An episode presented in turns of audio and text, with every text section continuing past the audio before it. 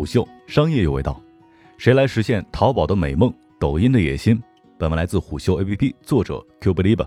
乡亲们好，我是金涛。没有永远的敌人和朋友，这句话在商场上的意义永在。直播已经进入到了深水区，在各大平台纷纷杀入直播带货的同时，短视频平台们和电商巨头们之间的阵营变换也十分常见。而到底谁是自己的对手和朋友呢？抖音已经给出了部分答案。前段时间，抖音决定在直播当中封禁来自于淘宝、京东等第三方链接。自九月六号开始，第三方来源商品链接需要相关客户通过巨量星图下发直播带货任务之后，方可进入达人直播间当中的购物车。从十月九号开始，将不再支持第三方平台来源的商品进入达人直播间购物车。如今，在浏览抖音，已经分明能够感觉到主播和 KOL 们纷纷增加抖音小店商品的比重。抖音各种官方广告推广宣传账号上推销自己的巨量鲁班等营销工具的短片也是越来越多。而更关键的是，就在近期的新品牌活动上，阿里巴巴集团副总裁、天猫快销服饰风尚部事业部总经理古麦也表示，天猫明年内容上的重点是短视频。抖音和淘宝亦敌亦友的背景，正是直播电商作为新营销场的当下。淘宝要加强自己的内容力量，突破流量天花板和价格高昂的现状；抖音则是要利用自身庞大的流量来实现有效的变现。而如开头所说，淘宝也正在加码短视频带货。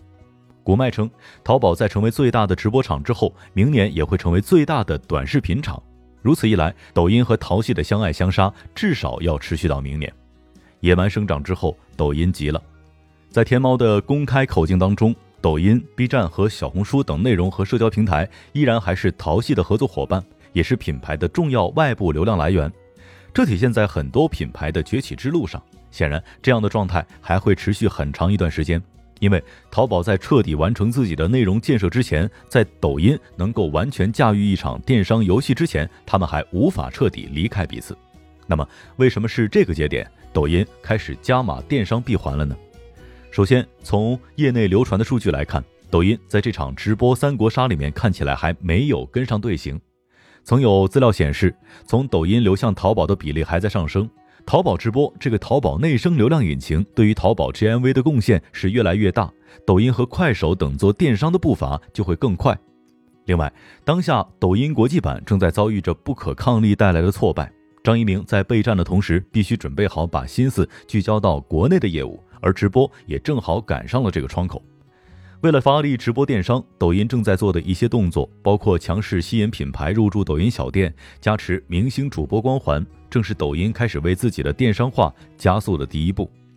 有部分抖音上的商家或 MCN 机构就向虎嗅表示，抖音这一次直播的新政对抖音本土的商家和 KOL 的影响暂时还有限。对大部分不做头部主播的运营方来说，这一次对自己主要的影响在运营和选品策略的改变。毕竟直播带货的部门之后，选品只能考虑抖音小店的来源了。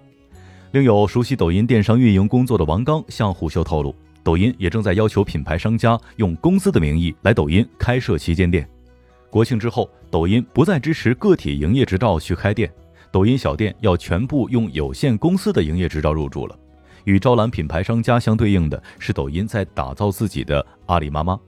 在保证原有的信息流广告坑位的基础设施之外，王刚还透露，抖音针对直播间的投放逻辑竞价与淘宝的直通车很像，因此巨量引擎对于抖音的作用几乎和阿里妈妈对于淘系的意义是一样的。只不过，同样的工具和玩法在抖音进行了呈现方式和算法方面的升级。另外，抖音也在卖力培养明星和抖音小店头部主播。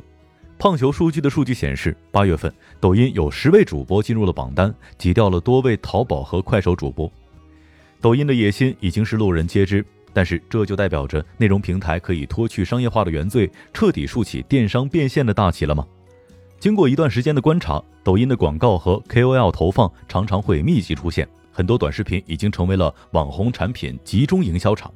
很显然，抖音要想将电商做下去，前提就是不能够成为劣质商品和廉价营销的基地。因此，内容往商业化做，往往要多克服一道关卡，即习惯了内容的用户来说，能不能顺利穿上商业化的外衣，还有待观察。抖音如今靠明星来打直播的头阵。但是流量和用户的忠诚度也只是一时的。大部分明星来赚的是出场费和快钱，很难指望目前这些明星都能够像老罗一样驻扎在自己的直播间卖力销售。手握四亿用户的抖音是一个天然的营销场景，但不妨做一个极端的假设：等到 KOL 红海已成，人们划过去满眼都是广告，用户体验会不会付诸东流呢？曾经也饱受类似困扰的小红书，如今也将不过小红书基于自己的特点和人群，开始做生活方式类直播种草带货。尽管目标更为精准了，但商业化的成果也还有待衡量。如此，抖音的底色是视频内容，商业化是局限；淘宝的底色是交易平台，却头顶流量天花板。不同的特质已经决定了上层交易数据。而未来谁能够先打破瓶颈，还是要看谁能够笼络住品牌的心和用户的购买习惯。更重要的是加强供应链、商品闭环的建设。在这个过程当中，品牌商家已经成为了这场竞技当中的筹码。阿里在成为一个新的营销场的同时，也已经加大了对大品牌和新品牌的扶持力度。就在即将开始预售的双十一，天猫也为新品牌留出了专门的预售时间。而抖音也需要在保证流量供应的同时，提供一些留住品牌甚至拉拢品牌的别的运营策略。王刚也表示，对电商平台来讲的话，直播只是其中的一个流量通道，但是对于抖音们来讲的话，电商是必走的路。在混战之时，就看谁的本事比较大了。但不管是直播还是电商，是在抖音卖还是在天猫卖，作为运营方和商家来说，电商的核心基本要素是必须要具备的基础。那就是你必须要回归到产品跟供应链端里面来，还有整个视觉和品牌的定位。来自于商家们的反馈也都一致认为，如今抖音小店虽然还不够完善，但是未来它和淘宝店铺在最后一个环节上的转化上，或许不会有显著的区别。抖音在经历了粗放式的吸收流量的快速发展之后，总有一天会对商家提出更高的要求。这就决定了，不仅平台在进行追逐和洗牌，商家也要注意，在这个过程当中能不能吃到真正的红利。在淘宝突破瓶颈、抖音实现野心的过程当中，保住品牌商家就成为了他们眼下必须要走的路。虎嗅商业有味道，我是金涛，四点水的涛，下期见。虎嗅商业有味道，本节目由喜马拉雅、虎嗅网联合制作播出，欢迎下载虎嗅 APP，关注虎嗅公众号，查看音频文字版。